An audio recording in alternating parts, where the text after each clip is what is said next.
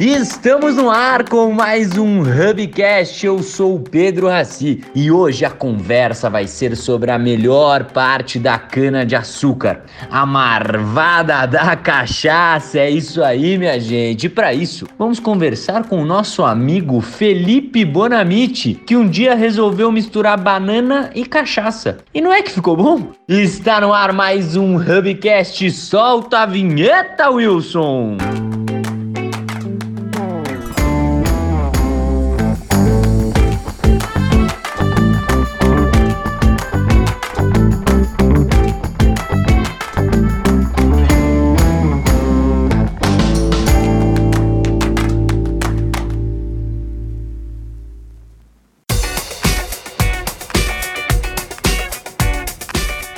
E para nossa mesa de bar online de hoje, vamos falar de um dos produtos mais brasileiros que existem, que é a tal da cachaça. E para isso, convidamos ele, que é o criador da Canana, Felipe Bonamite. E aí, Fê, tudo bem? Fala Racim, fala pessoal, tudo bem? Boa noite, obrigado aí pelo convite. Vamos bater um papo aí bem legal sobre esse período destilado. É isso aí, vambora que a gente tem muita coisa para falar hoje. E para completar nossa mesa, temos conosco só os cachaceiros de plantão. Primeiro ela, que pode ensinar pra gente o equilíbrio entre ser fitness e cachaceira, Nani Bastos. E aí, Nanão, tudo bem? E aí, gente, boa noite. Tô muito animado para falar desse assunto que gostamos pouco. Que bom que para você que está escutando à tarde ela não desejou boa tarde, então por isso eu te desejo uma boa tarde, bom dia e uma boa noite. E também com a gente temos aquele que bebe dia sim e dia também, não é mesmo, Ti? Fala pessoal, tudo bem? Como é que vocês estão? Boa, Tizão! E hoje temos também conosco a nossa editora-chefe, dona do Hubcast inteiro e que também não perde a oportunidade de tomar uma, Letícia Orciolo. E aí, Lê, tudo bem? E aí, pessoal, como é que vocês estão? Como vocês podem ver, eu não perco a oportunidade de falar sobre Goró. Vamos nessa! É isso aí, é isso aí. Então, agora, devidamente todos apresentados, Fê, vamos lá. Você fazia direito na PUC, pelo que eu vi, não é mesmo? É mesmo, meu velho. Aí, eu queria saber da onde você desistiu da carreira de advogado e foi se envolver com cachaça, velho. Tipo, como foi essa decisão? Eu imagino você loucão no meio de uns jurídicos e percebeu que, tipo, sei lá, o álcool é muito mais legal que a lei. É, mais ou menos. Não foi tão, não foi esse insight que eu tive, mas pode-se dizer que, no fim das contas, o mercado de bebida é muito mais legal que o mercado do direito. Sou formado na PUC em Direito, na verdade, revolvendo um pouco os meus primórdios, eu, eu era um vagal no colégio, não queria saber de nada, sempre muito curioso, perguntando, perguntando tudo para todo mundo, mas nunca quis saber muito de estudar tal, e depois eu chegou na época da faculdade, agora tive que tomar um rumo na vida, como diria minha família, né? E aí eu fui, estudei bastante, comecei a me dedicar aos estudos e prestei direito e jornalismo, acabei passando primeiro em direito, acabei é, entrando e sempre fui um, um baita de um aluno, digamos assim, né? Tanto que me formei com prêmio lá na faculdade e tudo mais, e trabalhei. E eu estava meio que focado muito em concurso público. Minha família inteira é concursado. Então, assim, funcionarismo público é o oposto do empreendedorismo, né? Então, é aquela história da segurança, aquela história de, de não ter risco nenhum. E eu estava indo para isso, né? Tanto me formei, me formei, depois eu fui, já vi assistente lá da, de uma professora é, muito graduada lá dentro da faculdade. E aí, cara, eu tava na, prestando o concurso do Ministério Público, que é concurso para promotoria, né, do estado de São Paulo. Tava na segunda fase e eu li uma matéria falando assim: você realmente é um funcionário público? E tava falando sobre seguir padrão, burocracia, lentidão. Aí eu falei, vixe, cara, acho que eu não sou muito assim, não. Eu sou bem o oposto disso, né? E aí eu comecei a a olhar um pouco o meu, meu passado dentro dos escritórios, né? Eu trabalhei em cinco escritórios de advocacia ao longo da, do começo da faculdade e fui demitido de quatro. fui demitido de quatro. É, e aí eu juntou com essa história do funcionalismo público, eu falei assim, bom, eu vou ver se os caras estão errados ou eu estou errado, né? Vou fiz aquela Millennium Crisis, digamos assim, joguei, queria jogar tudo pro alto. E aí eu falei, eu quero uma qualidade de vida, surfava, ia pra praia todo final de semana, e aí parei de fazer tudo isso. E aí eu comecei a querer olhar alguns negócios, tenho poucos amigos que são donos de negócios também. E aí, uma bela, um belo dia lá, em 2015, a gente foi convidado para o aniversário e um amigo chamou a gente para. Falou: todo mundo tem que trazer uma bebida diferente. E eu adoro cachaça, né? E eu falei, pô, vamos produzir alguma cachaça aí, né? Não temos nenhuma boa no mercado, vamos produzir. Aí eu, a minha esposa, a, a Rafa, é, não tomava cachaça, né? Ela não, não, não gostava e tem aquela de limão, mel e limão, que acho que vocês conhecem, né? Que talvez naquela época já estava um pouco saturado o paladar, a galera já queria alguma coisa diferente daquilo. E a gente pegou banana, cara. E não foi assim, foi, foi a eureka, né? Nossa, cachaça e banana. A gente só realmente olhou na fruteira da casa da minha avó, que eu tava na casa dela, pensando é verdade. Olhamos pra fruteira, pensando, pô, banana e cachaça é super brasileiro, né? Mais brasileiro que isso, só se vir com um pandeiro e com uma bola de futebol. E a gente foi lá, fez, levou pro aniversário, assim, duas garrafinhas, meu, de Bonafonte, aquelas. Era veneno, veneno, nossa senhora. Levamos lá no aniversário, abriu o chão e entrou. E a galera começou a falar, meu, é, me dá aí duas garrafas que eu vou dar pro meu pai, me faz mais três pro meu tio. E aí começou a dar pro tio, pros pais, que começaram a dar pros amigos, aí todo mundo começou a pedir. E eu, eu tava nessa segunda fase do Ministério Público, né, foi bem concomitante. E aí eu falei assim, ah, meu, quer saber? Eu prestei a prova no, no, na sexta-feira e no sábado eu participei de uma feira de produtos artesanais. E a gente foi convidado para essa feira, a gente produziu 90 garrafas, que a gente ia, calculou que ia dar mais ou menos para duas semanas de feira, e acabou no primeiro final de semana. Então, prestei a prova na sexta-feira, aí tinha a segunda fase da prova no sábado de manhã, eu saí correndo de terno, porque tem que ir de terno para a prova, e aí eu saí, fui correndo lá para a feira, fui vender, e, meu, foi um sucesso. E aí eu falei, meu, vou ter um business aí, era o que eu precisava. No fim das contas, acabei não passando para a terceira fase, também fui um empurrão, né? E aí pedi as contas de tudo. Dia 8 de janeiro de 2016, abrimos a nossa querida Canana. Nossa, demais. Caraca, mas você vê, você vê como é o pensamento de alguém que gosta de beber, né? Tipo, a galera olha por uma bananeira e fala, puta, isso com certeza daria certo com cachaça. tipo, não faz o menor sentido. E aí fica uma delícia, né? Esse, graças a Deus você tem um pensamento de cachaceiro. Com todo respeito, claro. É engraçado, eu sempre achei que fosse proposital, né? Porque quando você vê cachaça e banana, é algo extremamente como o Felipe mesmo disse, é, brasileiro, né, notoriamente brasileiro, e a, a Canana sempre teve uma comunicação muito voltada para a brasilidade. Então eu tinha na minha cabeça a absoluta certeza de que a Canana nasceu de um insight genial de fazer alguma coisa brasileira. Mas muito legal descobrir que não, que na verdade você tinha que ir num rolê, depois de almoçar na casa da sua avó, também é algo muito brasileiro, e você olhou para uma banana e resolveu misturar com cachaça e deu certo, né? Quem sabe inventar alguma mistura minha aí para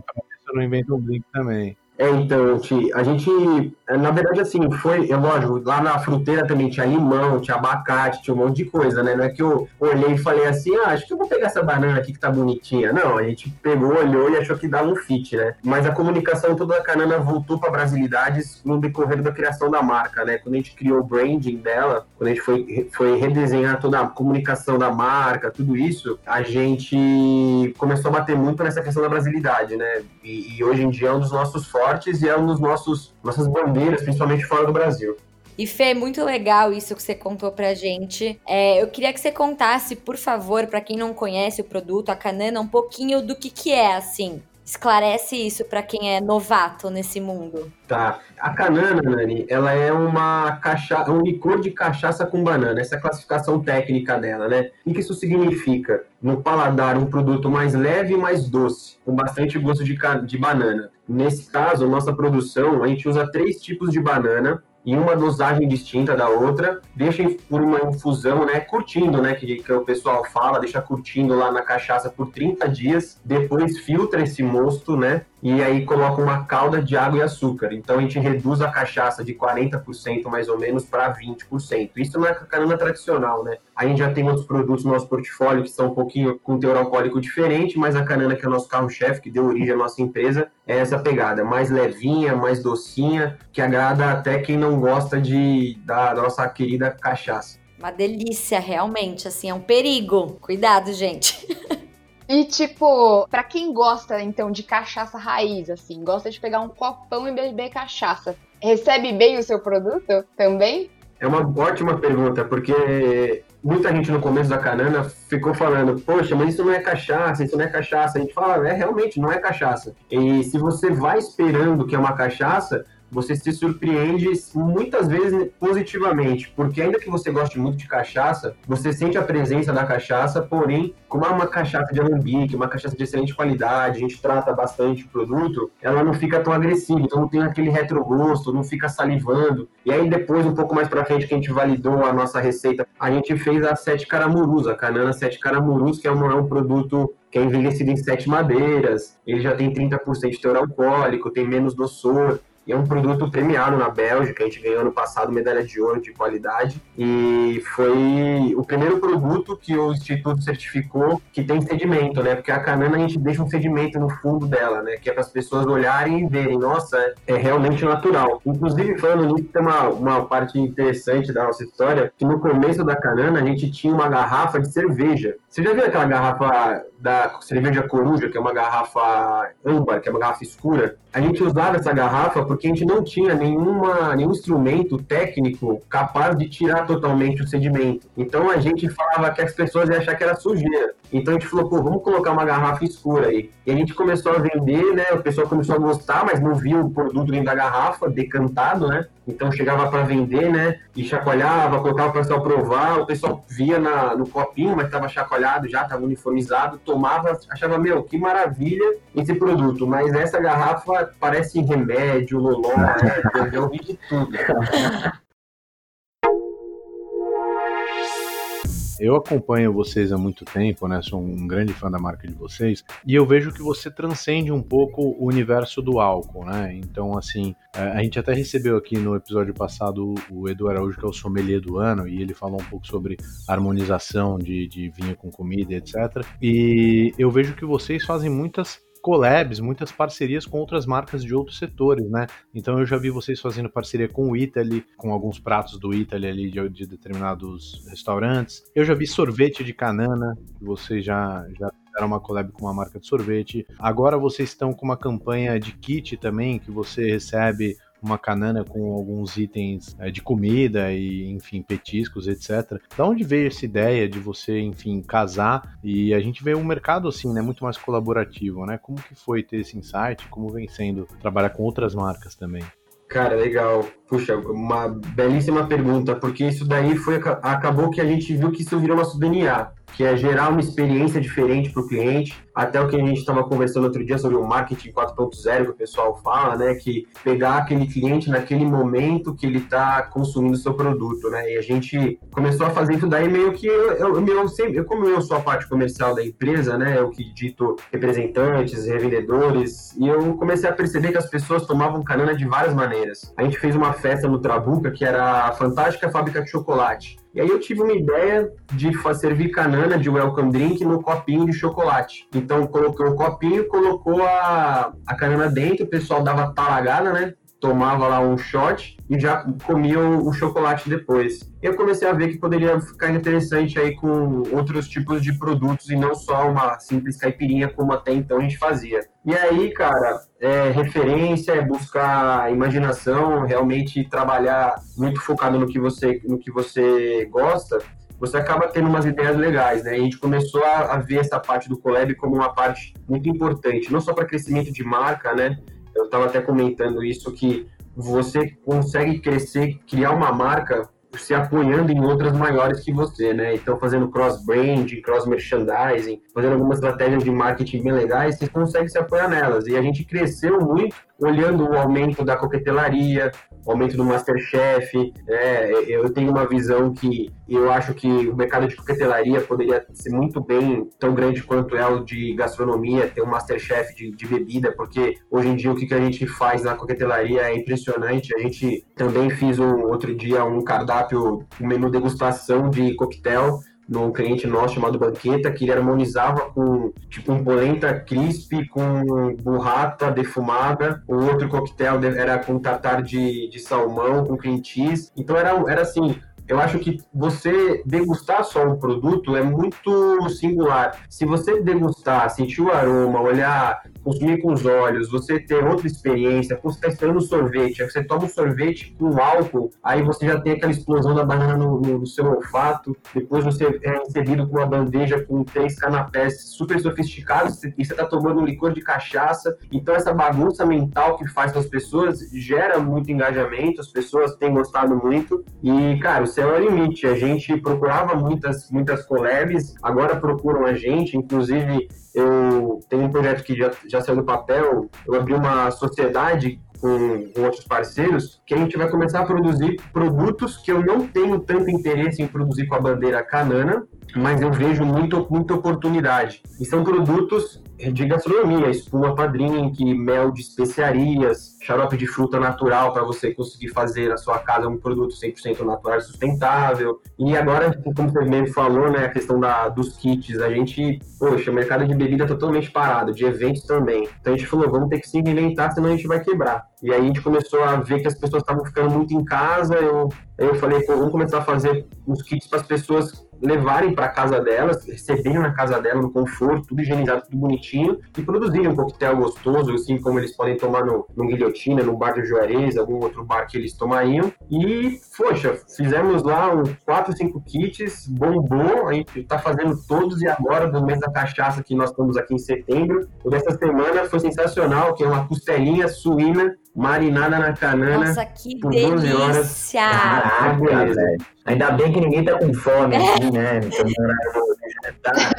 Você tá falando das coisas, eu tô aqui, meu, salivando com fome. Animal, Fê, essas collabs. Eu imagino que para vocês chegarem, né, nisso, nessas collabs que são super legais, super interessantes, vocês tiveram que percorrer um caminho aí bem longo. E aí eu queria que você contasse um pouco mais pra gente como que foi o início, assim, de empreender, sabe? Principalmente no mercado de bebida alcoólica. Contar um pouco dos maiores desafios que você encontrou, dos perrengues. Abre o jogo para nós. Essa pergunta é até complexa, né? A gente tem tantas, tantas coisas. Realmente, os, os collabs a gente batalhou muito, mas eu sempre falo que não é o grande que come o pequeno, eu acho que é o rápido que come o, o lento. Então, muitas vezes a gente ganha muita velocidade no nosso negócio por sermos menores do que os gigantescos aí que tem, e a gente ganha em atendimento, a gente ganha em experiência, a gente ganha em produto, e aí a gente começa a pegar o gap que eles deixam para trás e a gente vai jantando eles literalmente a um milhão por hora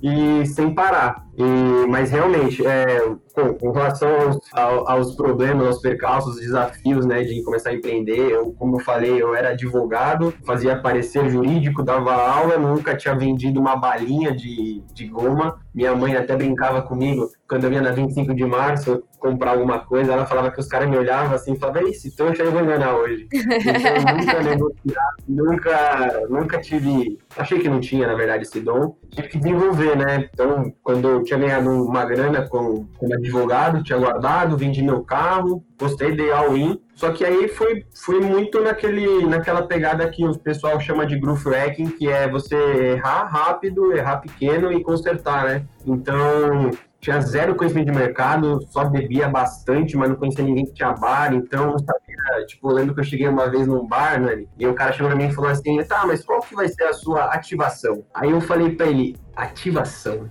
O que, que é isso?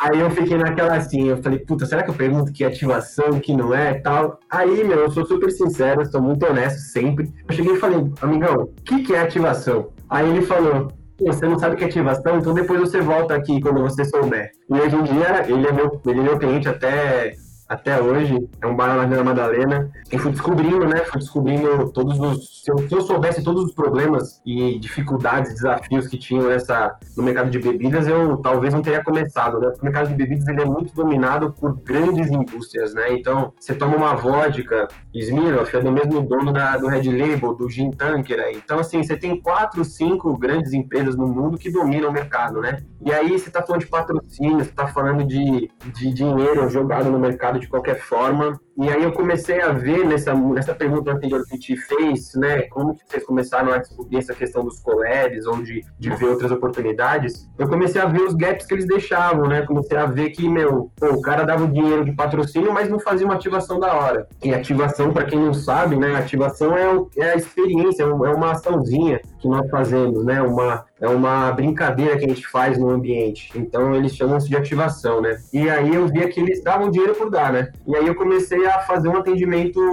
diferenciado. E aí, tanto que hoje em dia, né, eu tava conversando com o Denis, que é o sócio do Trabuca Bar aqui de São Paulo, e ele fala que quando ele conversa com os patrocinadores masters dele, que são Diageo e Ambev, Diageo é dona da, da Smirnoff, dona da, do Gin Tank, é aquele verdinho, ele conversa com elas falando que elas têm que se espelhar mais na canana. E aí eu fico imaginando, né? O Trabuca Bar, o bar que na América Latina, falando com a Bev e Diageo sobre, sobre as coisas que nós fazemos, né? Animal, animal. E... Moral, hein? Venci moral, na vida. Moral, moral. Venci na vida, é, é. E a gente e aí eu acho que é isso, né? Essa frase que eu falo mesmo, que é o é, não é o grande como o pequeno, é porque a gente, do nosso tamanho, com um produto só, faturar perto de um milhão de reais no, nos primeiros três anos, é, com uma equipe super reduzida, com um produto só, com um mercado super difícil, foi realmente. Até no Shark Tank, né? Que a gente participou do Shark Tank, o, o Shiba lá falou, o Shiba, que é o dono do Shining Box, ele não. falou pra gente assim, é, resiliência. Resiliência, porque vocês vão ter um trabalho trabalho muito árduo pela frente. A gente tinha um ano de canana ainda. E aí eu dei na cara dele e falei, resiliência, pai.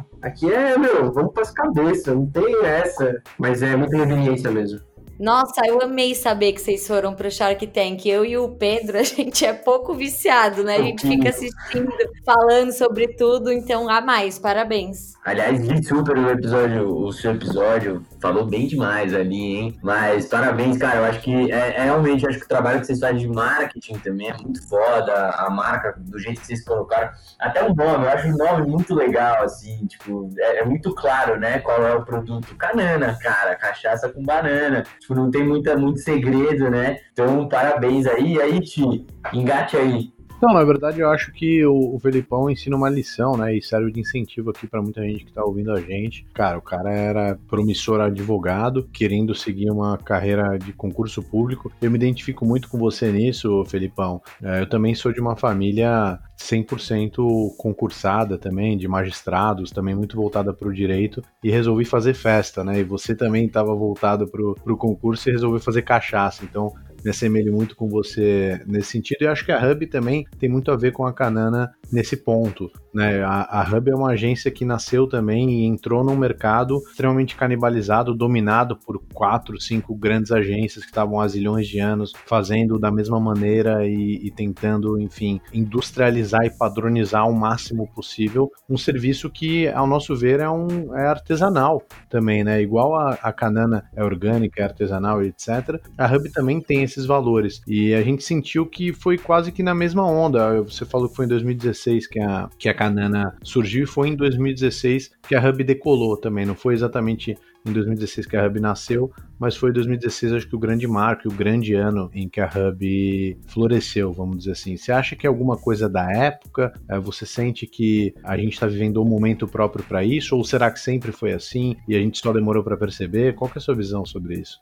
Poti, eu acho que é muito de momento, né? A gente vê uma onda de empreendedorismo sempre que tem 15, né? Sempre surgem umas boas ideias, sempre a pessoa fica desempregado, aí acaba capitalizando com FGTS, com outros benefícios e acaba querendo empreender, né? O aumento de número de, de franquias aumenta, a, a compra de franquias aumenta muito nessa época, então acho que as pessoas acabam saindo da zona de conforto, e eu acho que é aí que é a chave. A gente tem uma zona de conforto muito falsa, né? Então você vê, eu tenho um monte de amigo que acabou ficando desempregado, que estava há 3, 7, 10 anos nas empresas e acabaram sendo demitidos acharam que estavam confortáveis, né? Não esperavam vir uma, uma história dessa do, do Covid, né? Então, é muito de momento de vida, né, cara? A gente, eu, como eu falei, eu tive uma Millennium Crisis aí, falei, meu, vou jogar tudo pro alto. Eu tinha 23 anos, eu acho que as pessoas podem ter isso com 50, pode ter isso com 40. Eu acho que é muito da conjuntura da, de fatores da, da própria pessoa no momento que ela vive, né? Olhando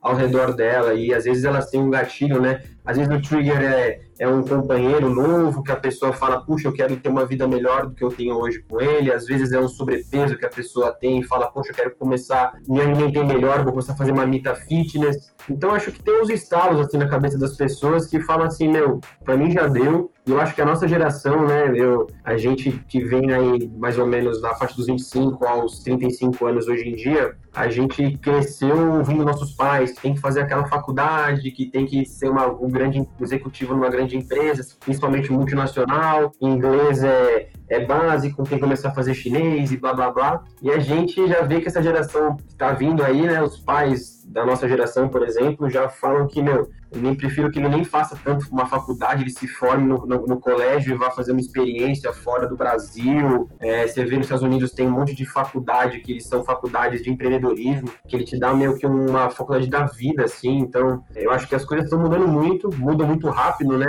As gerações aí estão a milhão. A gente está aprendendo muito com essa galera que está vindo aí, né? Dos seus 20 e poucos anos, 20 começo dos 20 anos. Lidar com essa galera, realmente, você não fica parado e eu acho que é muito, mas eu acho que é isso, tio. Eu acho que é muito da conjuntura da vida de cada um. Pô, muito legal ouvir também, fazer essas comparações. Mas há umas duas perguntas atrás você me deixou intrigado com uma coisa. Você falou que você recebeu um prêmio na Bélgica. E aí, cara, eu queria entender, porque assim, quando a gente fala dos gringos, né? Os caras são os caras que são bem aqui, ficar viciado em caipirinha, em tudo que é do Brasil, os caras amam, cachaça, etc. Como foi para você levar a cachaça para os gringos tomarem? Como foi a recepção dos próprios, dos caras lá, dos belgas, da onde você passou, levando essa cachaça de banana, dois produtos, como você mesmo diz, muito símbolos do Brasil, né? Cara, é, foi o seguinte, meu Pedrão, a gente tava. A, gente, a canhona era mais levinha, mais docinha, né? Então a gente chegava lá para fazer uma degustação no mercado, e aí, por exemplo, um casal, a moça adora canana e o marido já não gosta tanto porque acha meio doce. Então a gente começou a ver que poderia ter um pouco mais gosto de cachaça. E começamos a validar com os gringos. A gente teve uma operação no Pier Mauá, que é o. É, como se, é o terminal de passageiros de cruzeiro marítimos do Rio de Janeiro, e desembarcava muito gringo lá. E a gente começou literalmente essa história também é boa, a gente começou a fazer a canana na cozinha do, do apartamento que a gente alugou lá, que a gente acabou ficando morando lá, né? Moramos seis meses lá no Rio de Janeiro. E a gente começou a fazer, validar a receita lá, pegava o feedback, o pessoal falava, ah, mas tá com gosto, né? eu quero assim e tal. E aí começamos a mudar, validamos a receita assim, super. Se algum órgão de, de registro, mapa, estiver ouvindo, eles vão me procurar, eu tenho certeza, mas vale a história. É, a gente fez super clandestinamente essa degustação, porque era assim, a gente colocava realmente uma garrafa, levava para eles provarem e eles começaram a falar, meu, tá ótimo, o nível de açúcar está no limite, porque o paladar do brasileiro é muito doce, né? Nossa economia, ela girou por muitos anos no açúcar, né? Então, tudo que a gente faz, a gente coloca colheres, colheres, xícaras de açúcar, né? Tudo melado, até o lábio até, até gruda. E o gringo já é o contrário, né? Então, você pega o paladar, é muito mais amargo, é muito mais azedo, eventualmente. Mas o gringo desembarca no Brasil falando caipirinha, caipirinha. Ele fala ele fala oi e caipirinha. Cachaça. Cachaça, caipirinha e samba. que, by the way, são duas coisas caríssimas lá fora, né? Banana é caríssimo. Se você vai nos Estados Unidos, é quase que uma iguaria banana? você comer banana. É, banana. Ela, é, ela, é vendido, ela é vendida até em bandejinha individual. É, exatamente, tipo, não é em caixa. Lá é uma iguaria, você vai num restaurante, a sobremesa é uma banana, tipo. É, meio... é, surreal, surreal. E cachaça também, né? Eu tava no, no, no Whole Foods em Nova York e vi lá uma 51 a 30 dólares. o dólar a 7 reais ainda, né? É, exatamente, com esse dólar baratinho do jeito que tá. É. É uma loucura, né? É, e aí, aí assim, a gente ainda já teve uma, uma outra mudança que a gente, eu não satisfeito com uma cachaça envelhecida, que a gente usa uma cachaça envelhecida, né? Então, uma cachaça que já tinha aroma de carvalho, que é a madeira que a gente utiliza na, né, nos vinhos, nos whiskies. Aí eu ainda quis fazer uma infusão em uma cachaça envelhecida em sete madeiras. Que isso não existe, né? Tem os blends aí, mas ainda quis dar mais sete notas, né? Então você tem as três bananas mais sete notas de madeiras, das quais cinco são brasileiríssimas, né?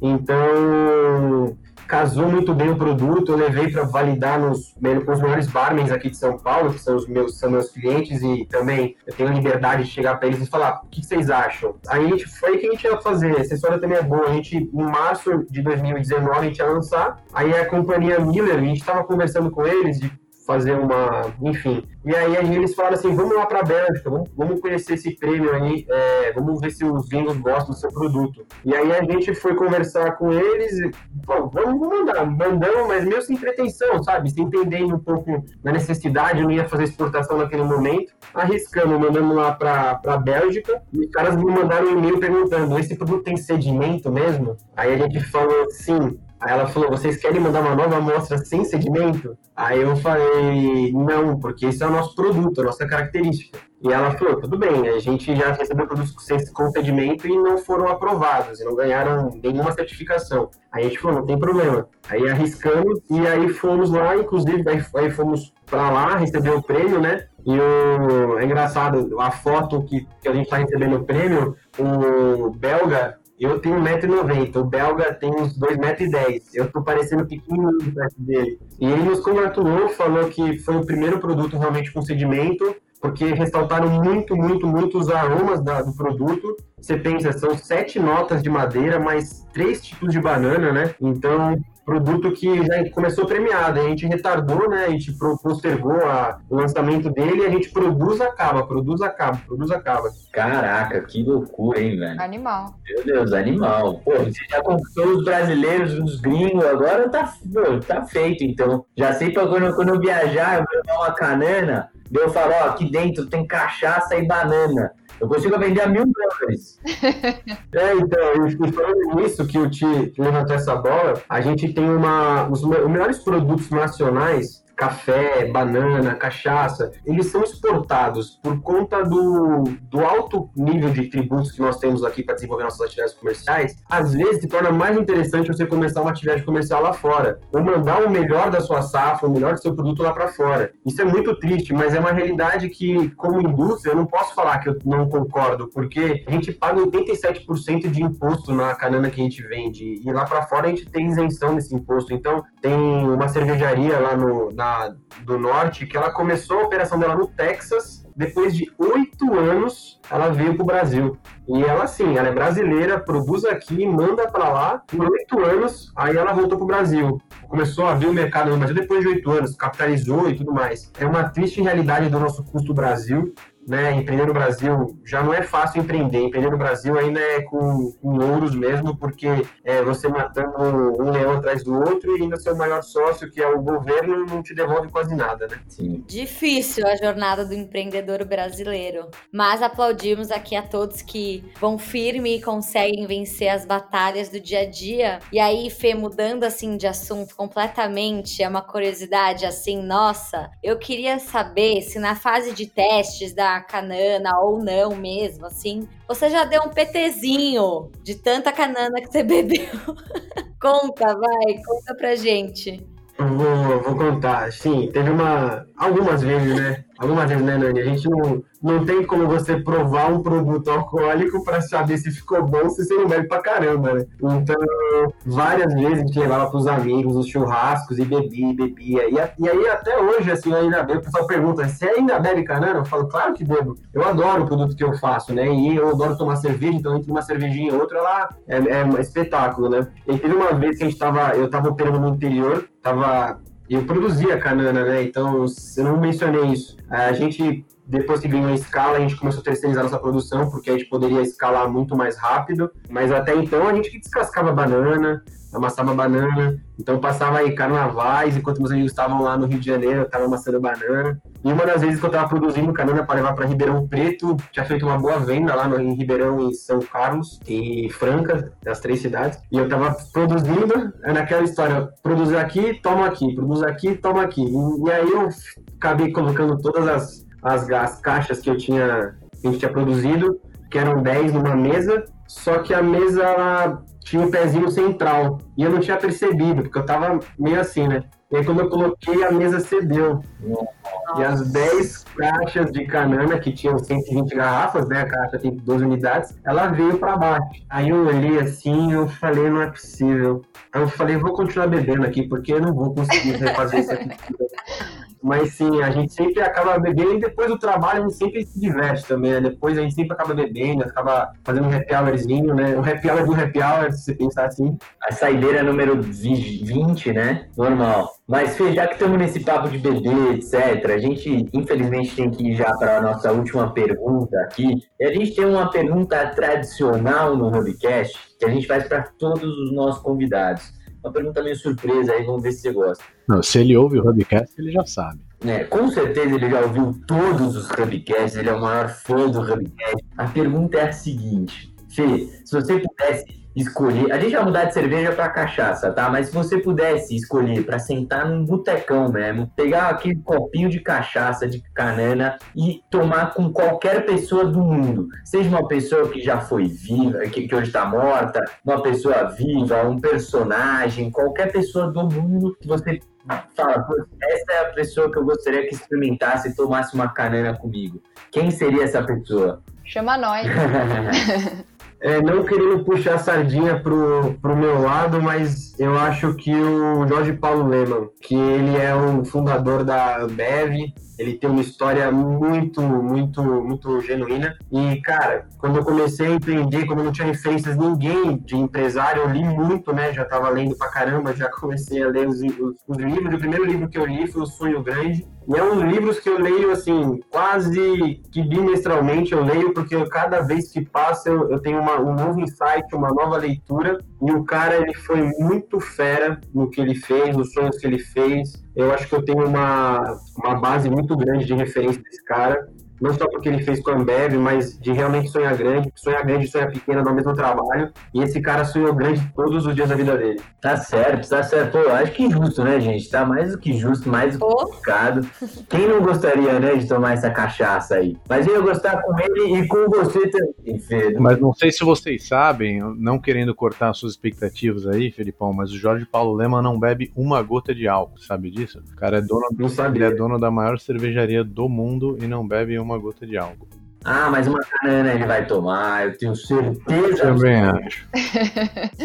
Dá uma, dá uma banana para ele, fala para ele sentir o gosto de uma cachaçinha e tá tudo certo. Teve uma, só contar, irmão, que agora já, já até descontextualizou, mas só para contar uma história legal, a gente, a gente, a cachaça, a canana nem cana nem banana, né? Tem gente que não gosta de cachaça e toma, e tem gente que não gosta de banana e também toma. E um dia eu tava no cliente, aí você tava falando, erra assim, ah, o Jorge Paulo Lema não bebe e tudo mais. Aí você dá uma banana para ele que vai confundir. A gente já tava, fui vender canana num cliente, e o cliente falou, ah, mas não sei se, eu adorei, mas não sei se meus clientes vão gostar. Aí chegou um cliente dele correndo assim, para pegar uns vinhos, Aí ele falou, prova isso aqui, prova isso daqui. Tava só no copinho, né? Nem tinha canana, nada. Ele falou, mas o que, que é isso? Ele falou, prova. Aí ele falou, não é cachaça, né? Aí eu falei, aí o cara falou, não, não, não, prova. Ele foi e tomou, e aí ele falou, meu, que delícia, o que, que é isso? Aí ele falou, cachaça com banana. Aí o cara falou assim: olha, eu odeio cachaça, mas eu odeio ainda mais banana. que isso, cara. E ele gostou. Pô, então tá certo. Não tem quem não goste da canana. Realmente é muito bom, gente. Quem, quem nunca provou, prove, é sensacional. E Fê, eu queria te agradecer aqui por esse papo, pô, é mais uma brincadeira aí que a gente faz. Foi muito legal ouvir um pouco da sua história como empreendedora, as dificuldades, etc. E ao mesmo tempo ver o quanto você é apaixonado pelo que você faz, apaixonado pelo seu produto. Então, parabéns por empreender nesse mundo maluco, deixar tudo para trás, talvez uma carreira, tentativa, uma carreira bem mais sólida, que seria o direito e tudo mais, mas, cara, para empreender e criar um produto tão legal quanto o seu. Então, Fê, muito obrigado. Espero que você tenha gostado como a gente gostou. Eu que agradeço, é sempre bom estar tá, não só contando nossa história, mas também se tocar uma pessoa, a gente já tá, já tô mais feliz ainda. Então, obrigado, pessoal. Boa, boa. Então, queria agradecer também Tina, Letícia e todos vocês que ficaram até agora escutando a gente, ouvindo essa história maravilhosa. Para quem não conhece, sigam a Canana no Instagram chama arroba Canana Oficial, muito fácil, Canana Oficial. Sigam no Instagram. Se quiserem, aproveitando o Instagram, sigam também a Hub Formaturas no arroba Insta da Hub e Claro, para você ouvir esse e outros Hubcasts, sigam a gente no Spotify, no Hubcast. Então, muito obrigado, uma boa noite, uma boa tarde, um bom dia para você e até a próxima.